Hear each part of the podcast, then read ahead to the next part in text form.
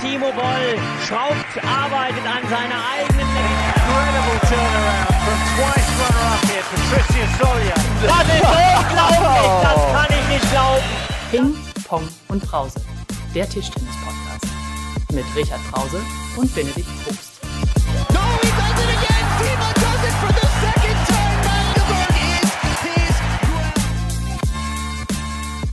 Da ist er, der Silber- und Bronzemedaillen-Sportdirektor, live aus Singapur vom Flughafen, Richard. Wie war die wilde Ja, Partynacht? Benedikt. Ja, also äh, ich sag mal so, ganz so wild war sie ja tatsächlich nicht. Ähm, man muss sich das so vorstellen, ähm, 1930 fing das Finale an und nachdem es äh, dann zu Ende war, muss man ja dann erstmal Siegerehrung, es hat sich auch hingezogen durch die Mixzone, alles was dazu kam, äh, ganzen Interviewanfragen. Also wir waren erst um ähm, um ein Uhr äh, im, äh, im Hotel, äh, oder stimmt gar nicht, um, um, um Viertel nach zwölf im Hotel. Und äh, ja, dann gab es natürlich einfach die Schwierigkeit, wir sind in einer Bubble. Und äh, wenn man dann so ein bisschen in Feierlaune ist und man möchte zum Beispiel ein Bierchen gemeinsam trinken, war das gar nicht so einfach zu organisieren. Und äh, wir haben es am Ende hinbekommen, dank unserer äh, äh, guten Verbindung, die Xiaoyong natürlich fast schamlos ausgenutzt hat, äh, haben wir dann also quasi auch in der Bubble noch ähm, ja ein paar Mannschaftsbiere bekommen und da haben wir noch, äh, ja ich will mal sagen, nett zusammengesessen.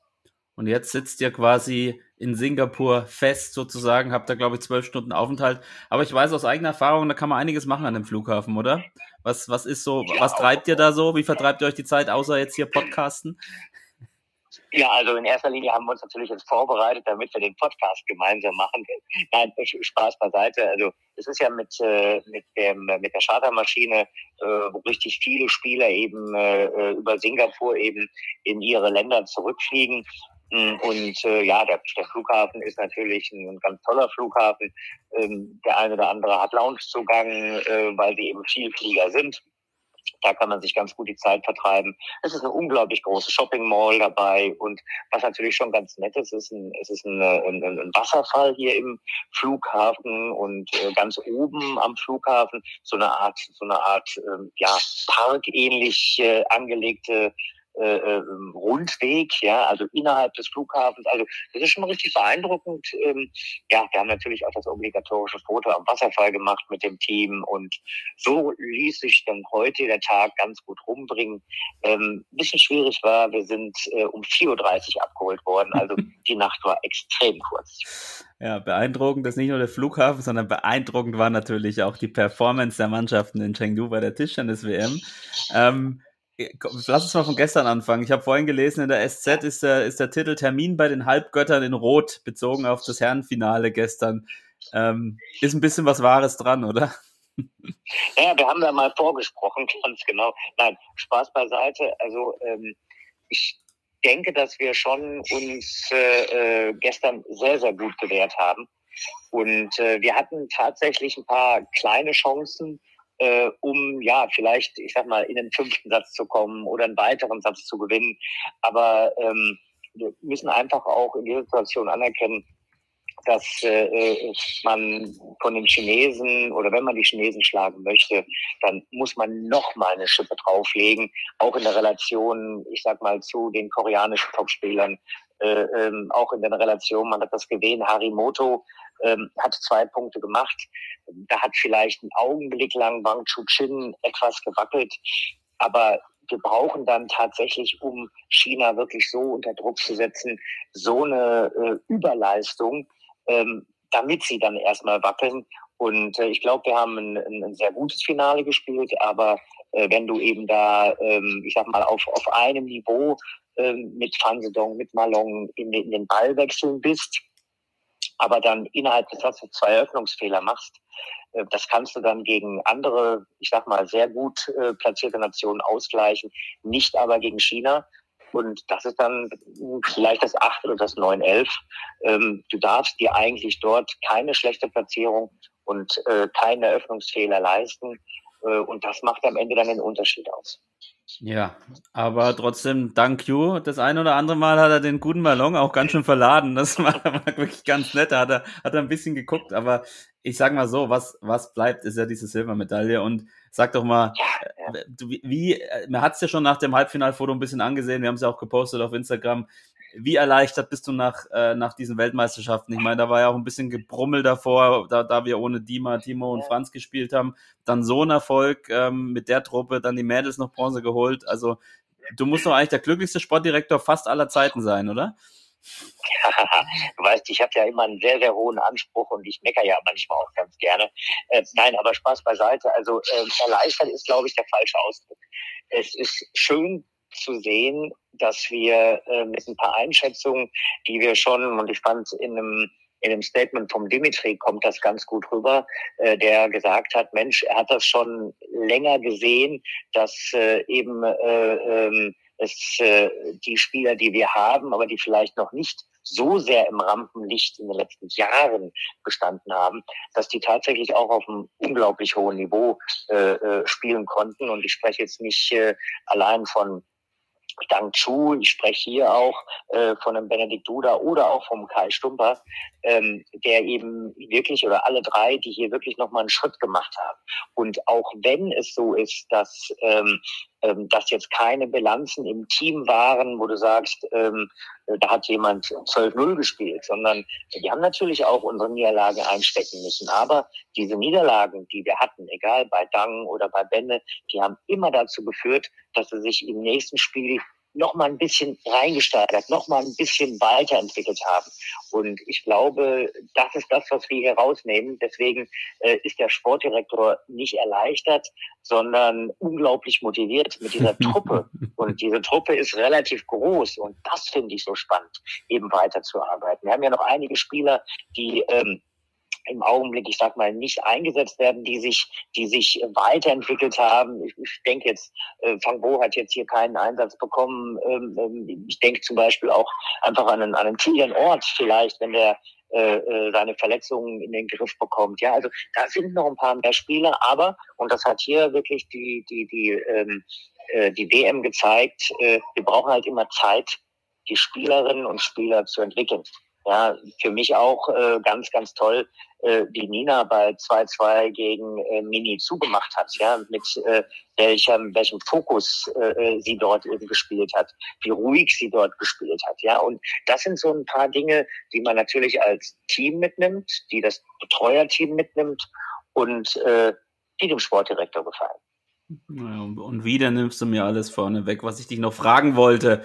Ach Mann, aber ähm, du, du hast jetzt schon, du hast ja schon so, so die, die, die, die, die Knackpunkte oder so. Ich wollte dich eigentlich fragen, was für sich dich so das Herausragende war jetzt äh, in, in Chengdu. Das hast du jetzt ja schon auch, auch beantwortet. Ähm, ich würde mal sagen, für mich. Und wir, haben uns, und wir haben uns nicht abgesprochen. Nein, wir haben uns nicht abgesprochen. Das ist alles hier mit der heißen Nadel gestrickt. Ähm, also für mich bei den, bei den Männern, ähm, auf jeden Fall, wenn ich es als Spiel benennen darf, und wir, wir reden ja auch immer, dann haben wir, glaube ich, auch mit, mit, mit Tokio geredet, mit so Schlüsselmomenten in einem Turnier oder in einer Veranstaltung. In Tokio fand ich, war das damals das Spiel gegen Calderano, wo er das noch gedreht hat. Und danach ging es dann echt ganz gut äh, für uns bergauf. Irgendwie in Chengdu war das für mich das Spiel von Kai gegen äh, Emmanuel Lebeson, gegen Frankreich, weil da ja schon einiges auf dem Spiel stand, ja. Also ähm, ja. wie er dann, dann quasi als in seinem, in seinem allerersten Länderspiel gegen einen ich glaube, Vize-Europameister, gestandenen Spieler, der richtig gut äh, aufspielen kann auch, äh, ihn dann in, in fünf Sätzen so nervenstark und spielstark besiegt hat. Da muss ich fragen, wie groß sind, naja, also wir sind ein seriöser, ähm, seriöser Podcast. Wie abgekocht ist Kai Stumper, bitte? Kannst du mir das mal erklären?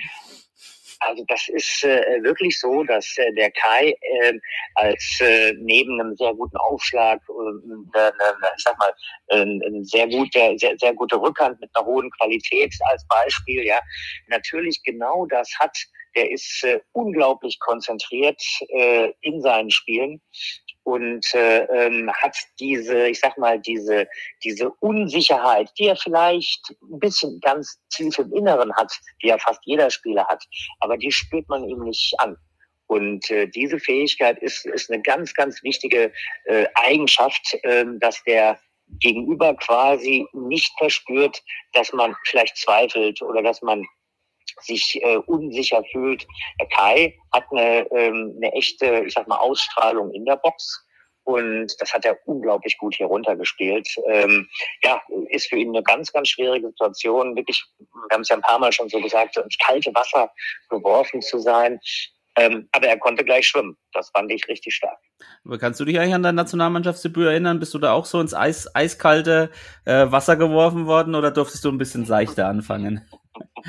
Also äh, äh tatsächlich bin ich zwar nicht ins so tiefe Wasser geworfen worden, aber vor 100.000 Jahren hätte ich fast gesagt, äh, ich habe mein äh, Länderspieldebüt gegeben äh, aus dem Kopf raus äh, gegen die Niederlande und äh, ähm, weil eben zwei oder drei äh, verletzt waren. Und äh, ich habe dann im ersten Spiel tatsächlich gegen Trinko Kehn damals gewonnen. Und äh, damals, da erinnere ich mich auch noch dran, hat der Hans Geb dann im Nachgang gesagt, der zweite Anzug sitzt.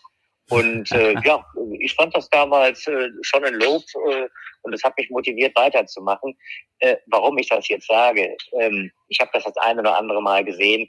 Äh, mit dieser Mannschaft, mit der wir hier Vize-Weltmeister geworden sind, möchte ich nirgendwo mehr lesen, dass wir einen zweiten Anzug haben. Wir haben viele Spieler, die auf einem ganz, ganz hohen Niveau spielen. Und äh, ich finde schön, dass wir intern so ein bisschen mehr Konkurrenz haben. Äh, das bleibt ein ganz, ganz tolles gemeinsames Team, aber ein bisschen Konkurrenz. Ich glaube, das ist ganz gut. Und äh, das ist was, was das Trainerteam, genau wie der Sportdirektor, immer so ein bisschen mit Wohlwollen sieht.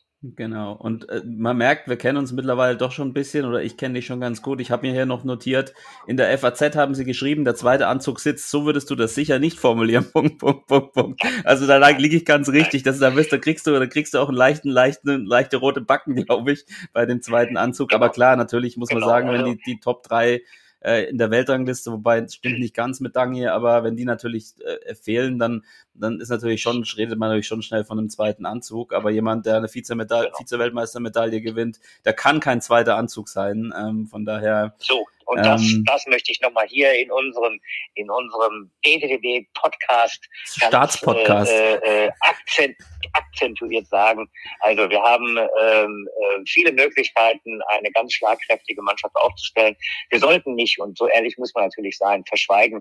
Ähm, ich sag mal, wenn wir einen Satz mehr verlieren gegen Frankreich, ähm, sind wir wahrscheinlich Gruppendritter und äh, ähm, dann müssen wir uns wahrscheinlich ähm, ja erklären, warum, wieso, weshalb. Ähm, ich sag mal, wir haben es dargestellt, wir haben es in einer der letzten Podcast-Folgen ähm, ja versucht zu erklären, wie Gesamtsituationen eben einzuschätzen sind. Ich glaube, dass es immer ganz wichtig ist, dass man eben die Spieler, äh, die über viele Jahre eben Leistungen erzielen, mitnehmen. Das machen wir sowohl mit Spielern wie äh, Timo, wie Dimitri, äh, äh, äh wie, äh, wie Patrick Franziska oder auch Ruben Filus. Aber das machen wir natürlich auch, weil so ist die Art und Weise, wie wir im Trainerteam äh, die Spieler probieren zu führen und anzuleiten und zu verbessern. Ähm, das machen wir auch mit der jetzigen Generation und mit den jetzigen Jungs und Mädels, die für uns bei der WM angetreten sind. Genau, und wir zitieren ja immer gerne Dimitri Rovcharov, der sagt, zwischen einem Turniersieg und einem Erstrunden aus liegt oft nur ein Punkt oder ein Fehler. Ähm, hast du ein kleines Flashback gehabt im Halbfinale Richtung Halmstadt? Ähm, damals ja auch Südkorea, auch 3-2. Wir haben auch 2-1 hinten gelegen, ja, haben wir diesmal auch. Ähm, ähm, sind wir für die so ein bisschen der Angstgegner? Oder wie hast du das Spiel erlebt? Ja, also so ein klein wenig äh, äh war es so, dass die, die, das Match so ein bisschen an 2018 erinnert hat. Ähm, aber ich sag mal, so einen echten Flashback hatte ich, hatte ich nicht. Für mich war diese, diese, ich sag mal, diese Abfolge äh, an zwei Tagen während dieser WM einmal gegen Hongkong 0-2 gedreht, einmal gegen Frankreich 0-2 gedreht. Das war so eng aufeinander, da fühlte ich mich wirklich so wie ein täglich grüßtes Murmeltier.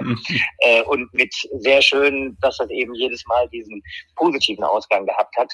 Ähm, aber klar, äh, für, für, für Korea, äh, da haben wir unheimlich oft ganz, ganz enge Spiele. Und äh, ja, ich denke schon, dass wir da Spiele auf Messerschneide äh, mehr als einmal schon gehabt haben, auch in der etwas weiter zurückliegenden Vergangenheit. Und äh, ja, das ein oder andere Mal einen wichtigen Augenblick haben wir gewonnen jetzt war es auch wieder so und ich hoffe, das bleibt auch in der Zukunft so. Auch wenn wir natürlich einfach auch sagen müssen, das hätte auch ganz schnell in die andere Richtung gehen können. Ähm, ich fand das Spiel gegen Korea spielerisch das Beste, was wir insgesamt in der Gesamtstruktur geliefert haben. Ja, mit einem überragenden Benedikt Duda, das kann man hier auch nochmal so sagen, der quasi, und so war es ja dann wirklich, das haben sie auch selber gesagt, ähm, dass immer, ja, der eine für den anderen mal eingesprungen ist, äh, da hat dann Kaiser in Spiel an drei nicht gewonnen, äh, dafür hat Benne dann beide gewonnen, also das hat ja wirklich, äh, wirklich super gepasst und ähm, von daher, also sensationell, das, das kam hier in Deutschland auch echt, echt gut an. Ähm, leider konnte man im Fernsehen nicht so viel sehen. Ähm, das, das war ein bisschen schade. Lag auch ein bisschen jetzt an den Wahlen, dass da in den Sportsendungen nicht so viel lief. Aber äh, ich denke, die Tischtennis-Fans haben das echt verfolgt. Und wir müssen trotzdem, ich weiß, du hast nicht so viel Zeit, weil ihr wollt dann noch was essen gehen und dann noch in den Flieger und du bist müde. Aber wir müssen noch kurz über die Mädels sprechen. Ähm, auf jeden Fall, auf, auf jeden, jeden Fall, weil äh, die, die, die haben es ja vorgemacht, ja, also ähm, äh, wir haben das äh, bei den Europameisterschaften gehabt, ne, wo man gesagt hat, Mensch, äh, am Anfang haben es die Mädels rausgerissen, ja, und äh, ja, die, die Mädels, die, äh, die waren früher Richtung äh, Achtel- und Viertelfinalkurs als die da, als die Herren, gar keine Frage. Also die haben ja auch ein ganz starkes Turnier gespielt. Genau, und ähm, da ist, war vielleicht jetzt die Überraschung nicht ganz so groß, weil wir auch zum ersten Mal mit Nana und Ding spielen durften. Also im Prinzip noch nie mit so einer, so einer, so einer qualitativ hochwertigen Mannschaft auch bei einer Weltmeisterschaft angetreten sind. Aber es war so ein bisschen wie bei meinem Opel Astra, meinem alten draußen. Der stottert immer ein bisschen am Anfang, wenn ich eine Anlass. Aber dann fährt er wie eine Eins, oder? Es war gegen Indien so ein, so ein Zitterding und ähm, danach aber wirklich, wirklich, wirklich, wirklich total konzentriert und auch konstant gespielt.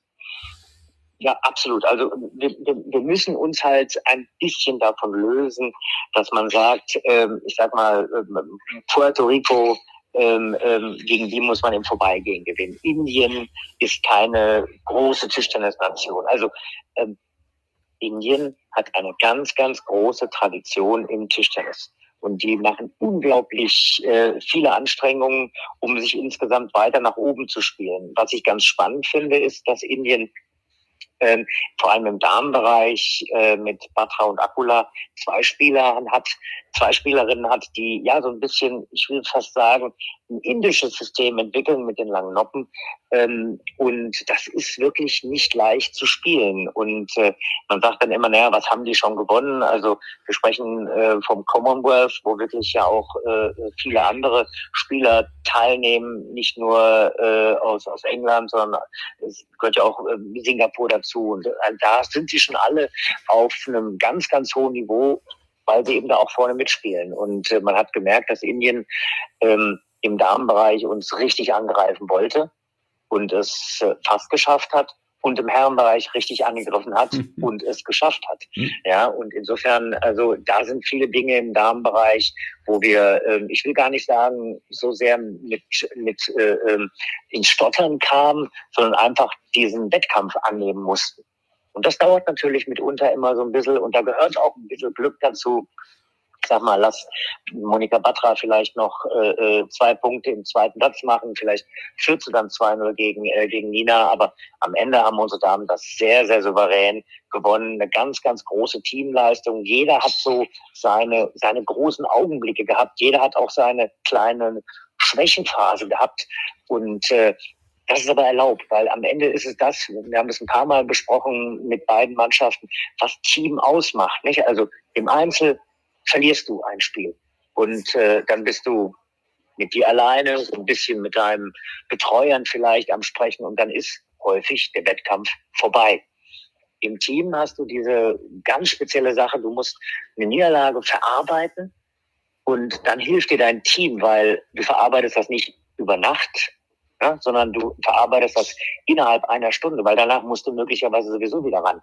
Und das ist so was Spezielles. Und äh, ja, ich sag mal, wir haben ähm, im, äh, gegen Hongkong mit den Damen, Nina macht einen Punkt, Nana macht einen Punkt, Han Ying macht einen Punkt und wir gewinnen 3-2. Also schöner kannst du eine Bronzemedaille nicht gewinnen.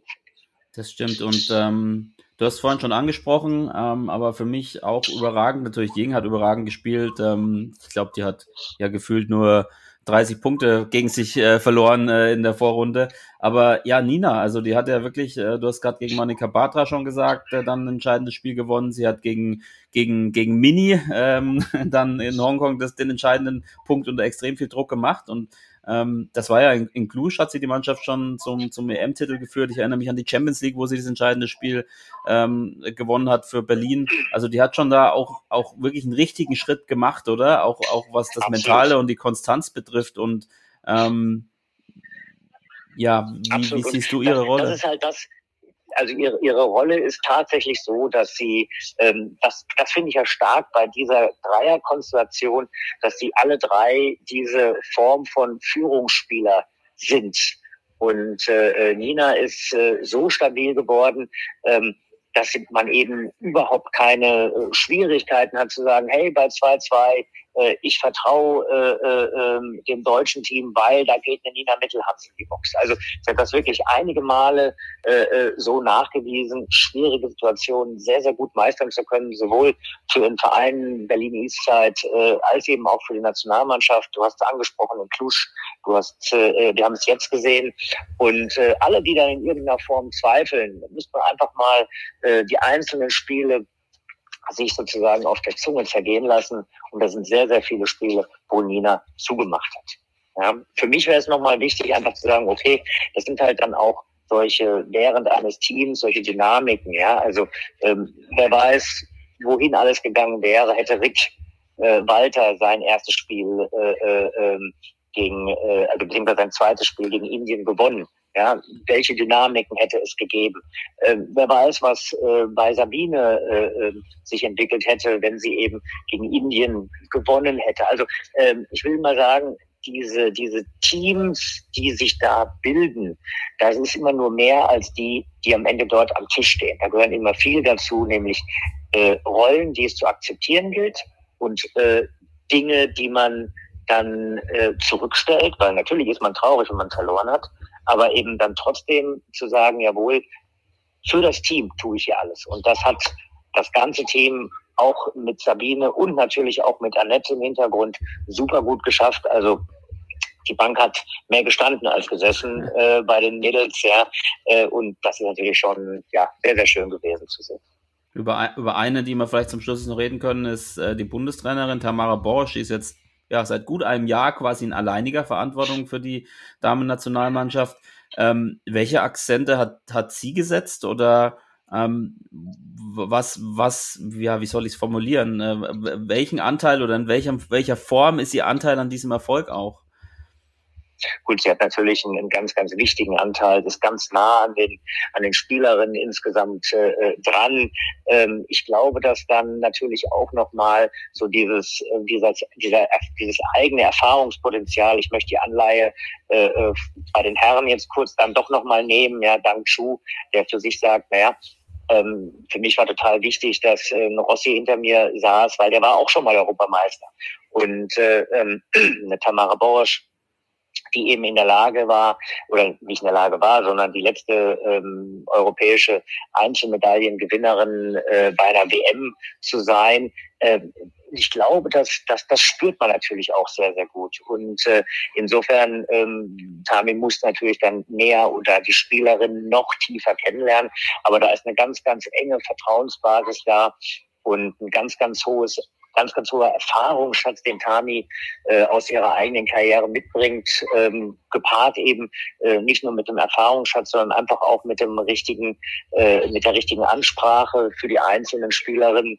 Und äh, ja, also ich muss sagen, das ist wirklich ein, ein, starkes äh, Team TT.